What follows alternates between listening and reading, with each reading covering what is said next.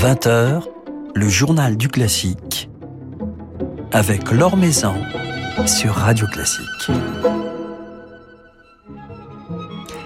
Bonsoir à tous. Euh, des bottes de foin, une trattoria, des Vespa, l'Italie des années 60, la piquante production de Laurent Pelli de l'élixir d'amour de Donizetti est de nouveau à l'affiche à l'Opéra de Paris en ce moment et jusqu'au 9 novembre. Une production qui connaît un vif succès et a ainsi fait l'objet de multiples reprises depuis sa création en 2006 et dont on ne se lasse pas tant elle fait du bien. Laurent Pelli se confiera justement ce soir sur ce spectacle auquel il demeure très attaché et sur les nombreuses productions et reprises qu'il supervisera ces prochains mois en France. Et puis comme tous les jeudis, Emmanuel Giuliani du quotidien La Croix nous emmènera en voyage cette semaine à San Francisco. Avant cela, quelques nouvelles du monde musical. Kazushi Ono sera le nouveau directeur musical de l'Orchestre Philharmonique de Bruxelles à partir de septembre 2022. Il succédera à Stéphane Denève, qui occupait ce poste depuis 2015. Un retour à Bruxelles, donc, pour le chef japonais, qui avait déjà été le directeur musical de la Monnaie entre 2002 et 2008.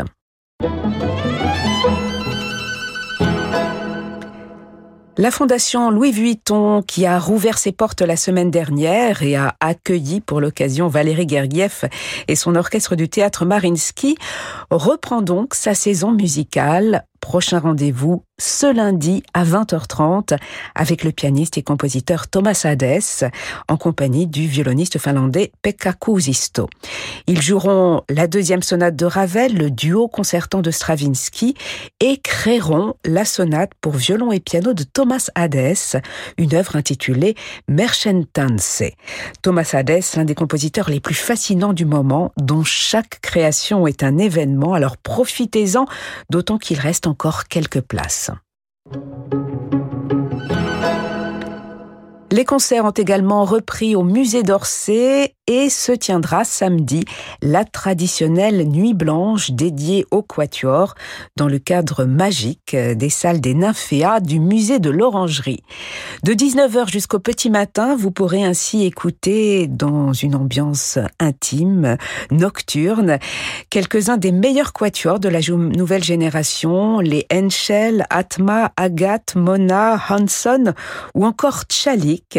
C'est justement le quatuor Tchalik qui ouvrira le bal à 19h avec un programme associant Beethoven et Pierre Farago, le Quatuor Tchalik, dont le tout nouvel album vient de paraître, un superbe album dédié aux deux quatuors de Camille Saint-Saëns.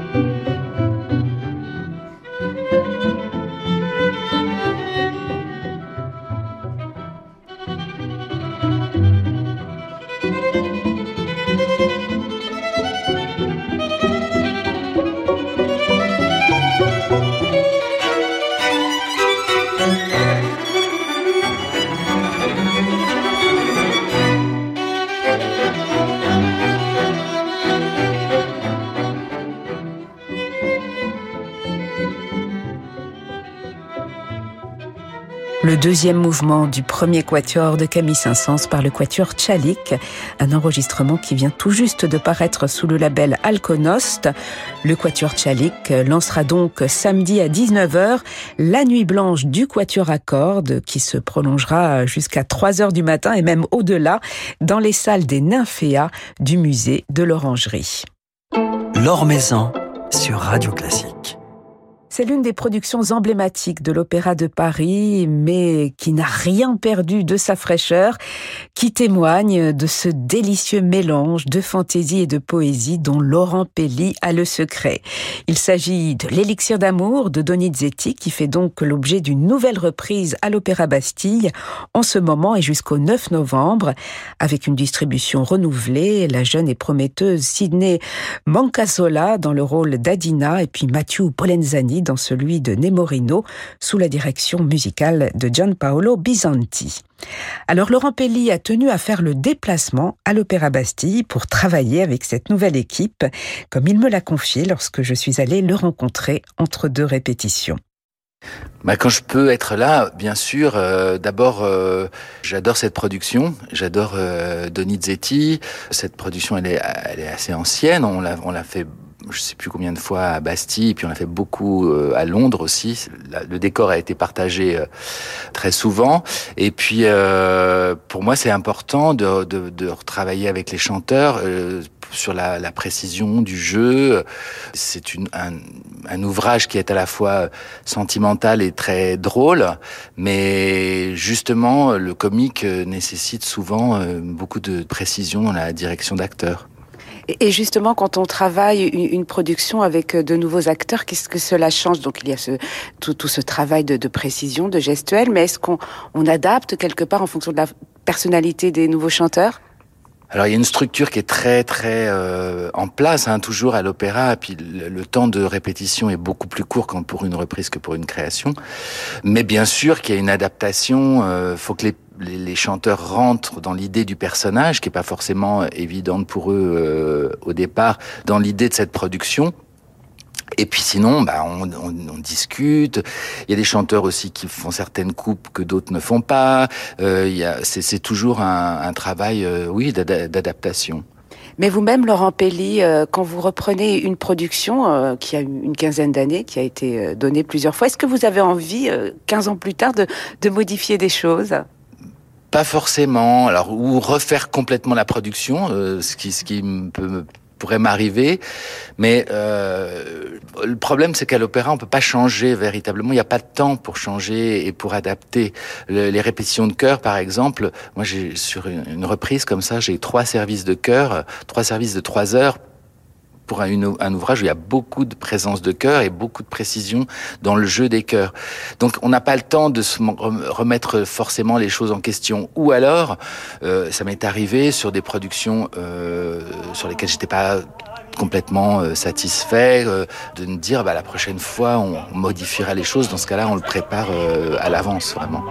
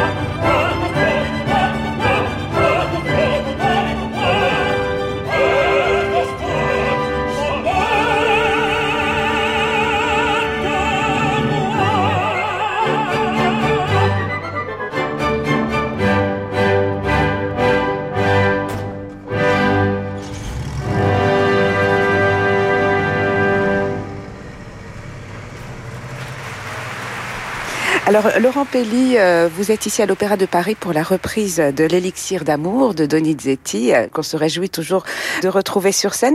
Une production pleine euh, de fantaisie, qui est véritablement rentrée au répertoire, comme d'autres de vos mises en scène. Laurent Pelli, comment vivez-vous cela lorsque l'une de vos productions a, a été appropriée quelque part par le public? Est-ce qu'elle vous échappe d'une certaine façon? Pas vraiment, mais dans la mesure où dans certaines maisons, euh, moi j'ai, je sais pas six ou sept productions comme ça qui qui tournent depuis longtemps, euh, que ça soit à, Paris, à Vienne, à Londres, à New York, euh, notamment La fille du régiment qui qui, qui s'est joué vraiment beaucoup beaucoup, l'élixir, Cendrillon de Massenet. Euh, il y a certains théâtres qui me demandent même pas de revenir. Hein. C'est vraiment à, Paris, c'est parce que je suis euh, je suis là et que bah, ça me fait plaisir de, de pouvoir euh, reparticiper au montage. Mais logiquement, oui, une production, elle elle, elle, vous elle vous échappe un peu.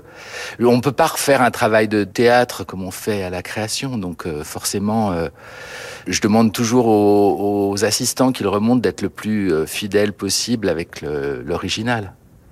Alors une autre de vos productions, euh, Laurent Pelli, est entrée au répertoire et sera reprise en fin de saison ici à l'Opéra de Paris. C'est Platé de Rameau, une production déjantée pleine de, de, fantaisie qui a connu euh, également un immense succès. C'est une production encore plus ancienne puisque je crois qu'elle date de 1999. Quel regard euh, portez-vous sur, sur ce Platé? Alors Platé, c'est le deuxième ouvrage lyrique que je montais. C'est une œuvre extraordinaire, euh, tant musicalement que théâtralement. C'est une œuvre euh, qui m'a appris beaucoup de choses euh, par rapport à l'opéra, enfin sur l'opéra. Et euh, grâce, euh, bien sûr, à Marc Minkowski, qui était euh, l'initiateur de ce projet à l'époque, on l'a refait plusieurs fois à, à Garnier, on l'a, on l'a joué aux États-Unis, on l'a joué aussi à l'étranger. J'ai énormément de tendresse pour cet ouvrage parce que pour moi c'est un ouvrage parfait, c'est-à-dire qu'il n'y a pas une note de musique qui ne sert pas l'histoire, qui ne sert pas le théâtre. C'est-à-dire qu'il n'y a rien qui est gratuit, tout fait sens, de manière assez euh, comique, burlesque euh, et cruelle à la fois. C'est une œuvre euh, magique pour ça, parce que c'est une œuvre profonde et, extrêmement légère. C'est ce que je préfère au théâtre ou à l'opéra. Alors, euh, deux reprises euh, de production euh, cette année en, France, à l'Opéra de, Paris, et deux nouvelles productions lyriques. Il y aura notamment un cosy fan touté très attendu au mois de mars au Théâtre des Champs-Élysées. Vous n'avez que peu abordé Mozart jusqu'à présent, Laurent Pelli. Pourquoi? Alors, j'ai peu abordé Mozart parce que depuis toujours, que ce soit au théâtre ou à l'opéra, il m'importe de faire découvrir des œuvres qui sont peu montées. Donc Mozart est quand même Così ou Les Noces euh, ou Don Giovanni sont quand même des œuvres très très montées. Ah, là, il se trouve que j'ai monté le, le Barbier euh, il y a quelques années au théâtre des Champs Élysées, que Michel Franck m'a dit voilà, ça serait bien vraiment, voilà, que tu puisses euh, travailler là-dessus, c'est pour toi. Donc je me suis penché là-dessus et puis je me dis bon, allez, allons-y, faut pas avoir peur. Ça fait un peu peur Mozart de toute façon. Il y a tellement de, de, de productions qui existent c'est un ouvrage qui a tellement d'histoire. Voilà, mais bon, euh, je, suis très heureux parce que je connais très bien le cast, hein, euh, les chanteurs sont des gens que j'adore. C'est un ouvrage à six, six acteurs, enfin six chanteurs, donc c'est vraiment quelque chose d'intime euh, sur lequel on va pouvoir travailler en finesse. Voilà, j'ai hâte de, de commencer. D'autant qu'il y a une grande théâtralité chez Mozart et, en particulier dans, dans Così fan tutte. Que ce soit les noces ou Così, c'est vrai que tout est théâtre, c'est-à-dire toute la musique est, théâtre. Donc euh, il y a un gros enjeu de direction d'acteur, euh, d'interprétation aussi, euh, voilà, qui m'excite beaucoup.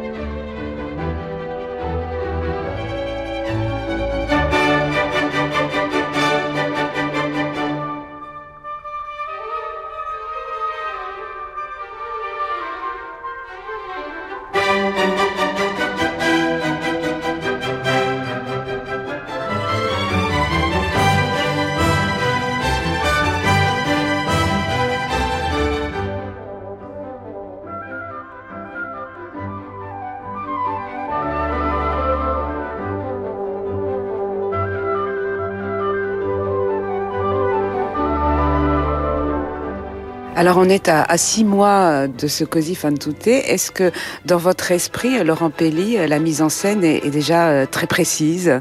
La mise en scène n'est pas encore très précise, mais le, la conception générale est très précise. Euh, je ne vais pas vous la raconter euh, maintenant parce que ce sera c'est une surprise aussi. Euh, le, le travail de, de, de dramaturgique, euh, j'ai aussi envie de le faire avec les chanteurs. C'est-à-dire que c'est comme j'ai envie euh, de travailler sur le sens. Euh, pour moi, a, une vraie problématique aujourd'hui, c'est-à-dire l'idée de comment aujourd'hui les Fiordiligi et Dorabella peuvent croire au travestissement euh, des garçons. Comment on peut accepter ça aujourd'hui Donc avec les chanteurs, on va travailler sur le sur l'idée de l'interprétation, sur le jeu dans le jeu. Euh, voilà, ce sont des choses qui sont ouvertes et que je vais leur proposer dès le premier jour de répétition. Après, la scénographie, bien sûr, est terminée, le, les, les, costumes sont, sont, sont, conçus, et puis ensuite, c'est une chose qu'on va faire euh, véritablement ensemble. Ce qui est incroyable à l'opéra toujours, c'est qu'on prépare les ouvrages très très longtemps à l'avance, puisqu'il faut rendre les maquettes de décors et costumes plus d'un an avant les. Donc on travaille en général sur la conception, et puis pour moi le travail de, précision, de, de, dessin, de la mise en scène, il se fait beaucoup plus tard, voire euh, un mois avant le début des répétitions. Alors Cosy, c'est au mois de mars au théâtre des Champs-Élysées, et puis euh, vous serez ensuite à l'Opéra de Lille, Laurent Pelli, pour le Songe d'une nuit d'été euh, de Bretagne. Là encore, une nouvelle production. Euh, mettre en scène Shakespeare, c'est j'imagine particulièrement exaltant. Alors, euh, j'ai mis en scène le songe d'une nuit d'été au théâtre et plusieurs autres pièces de Shakespeare. Pour moi, Shakespeare est le plus grand auteur euh, de tous les temps. Et en particulier, euh, le songe est une, un ouvrage aussi euh, un peu comme Platé, c'est-à-dire profond et léger euh, à la fois, complètement déconnant, euh, mais en même temps extrêmement fort, sentimental, grave, mystérieux. donc ça aussi, c'est très très excitant. Le fait de l'avoir monté au théâtre, ça aide bien sûr, surtout que la pièce de Britten est très proche de Shakespeare. C'est pas une adaptation euh, comme certaines pièces du 19e siècle qui sont très comme euh, euh, Hamlet ou Othello ou, Macbeth qui sont très adaptées. Là, c'est ce sont, les mots de, Shakespeare qui sont mis en, musique. Et je suis très heureux aussi de retrouver l'Opéra Lille, qui est une maison que j'adore. Alors, quatre productions lyriques pour vous cette saison en France. Laurent Pelli, une pièce de théâtre euh, qui tourne en ce moment, Harvey, et puis des productions euh, à l'étranger également ce sont des reprises. C'est bah, Cenerentola à Los Angeles euh, au mois de novembre. Cendrillon, c'est c'est Cenerentola et Cendrillon le, qui suivent au Met. Une reprise. Alors, c'est pas vraiment une reprise. C'est une adaptation en anglais et montée en une heure et demie sans entracte pour les enfants euh, pour Noël. Voilà. Et puis la, le nouveau spectacle sera le, le, le, les mamelles de Tirésias et la voix humaine à, à Glyndebourne. Voilà, deux ouvrages que j'adore aussi. Est-ce que vous aurez la, la possibilité euh, d'aller euh, travailler euh, ces reprises? Parce que je crois que vous avez récemment travaillé une production avec les États-Unis en ligne, un opéra de, de Mozart. Oui, bah, cet été j'ai monté les noces par Zoom, ce qui était une une chose assez, euh, une expérience euh, à la fois très frustrante et, exaltante. Mais là, je, cette fois, je vais pouvoir aller aux États-Unis au mois de novembre et décembre. Est-ce que euh, toute la période que nous avons traversée, est-ce que la crise, est-ce que la pandémie, est-ce que euh, pour un metteur en scène, de cela peut euh, vous faire réfléchir sur sur votre démarche de metteur en scène? Est-ce que la, la, société, la vie d'aujourd'hui vous inspire ou est-ce qu'au contraire vous avez envie, c'est vrai que vous avez beaucoup de fantaisie, beaucoup de poésie, de vous déconnecter complètement du, du réel? Alors moi j'aime pas le réalisme au théâtre de toute façon. Euh, je dis souvent que si je fais ce métier, c'est pour échapper à la réalité. Mais bien sûr que forcément, euh, sur certains ouvrages, euh, on, s'inspire, on est, marqué par des choses, par des, événements, par des situations, par des, ambiances. et puis, on ne peut pas s'empêcher d'avoir ainsi un un certain œil même parfois amusé, parfois critique euh, sur certaines euh, certaines choses. Quand on monte, euh, par exemple, de l'Offenbach, ce que j ai, j ai, nous avons fait beaucoup avec euh, Agathe Mélinan et Chantal Thomas, Offenbach, c'est un regard critique sur son temps. Forcément, il y a des choses qui se sur lesquels il faut il faut euh, rire aussi et, euh, et puis euh, s'amuser, mais aussi parfois se voilà croquer. Voilà, c'est va c'est variable et en même temps, je dis toujours que je n'aime pas le réalisme parce que l'opéra, pour moi, c'est alors le théâtre c'est un peu différent, mais l'opéra c'est l'inverse du réalisme. À partir du moment où un personnage chante son histoire, j'ai du mal à lier ça à une, à une, réalité, mais en revanche, à un rêve, à un fantasme, euh, voilà. Ben merci beaucoup, Laurent Belli. Merci à vous.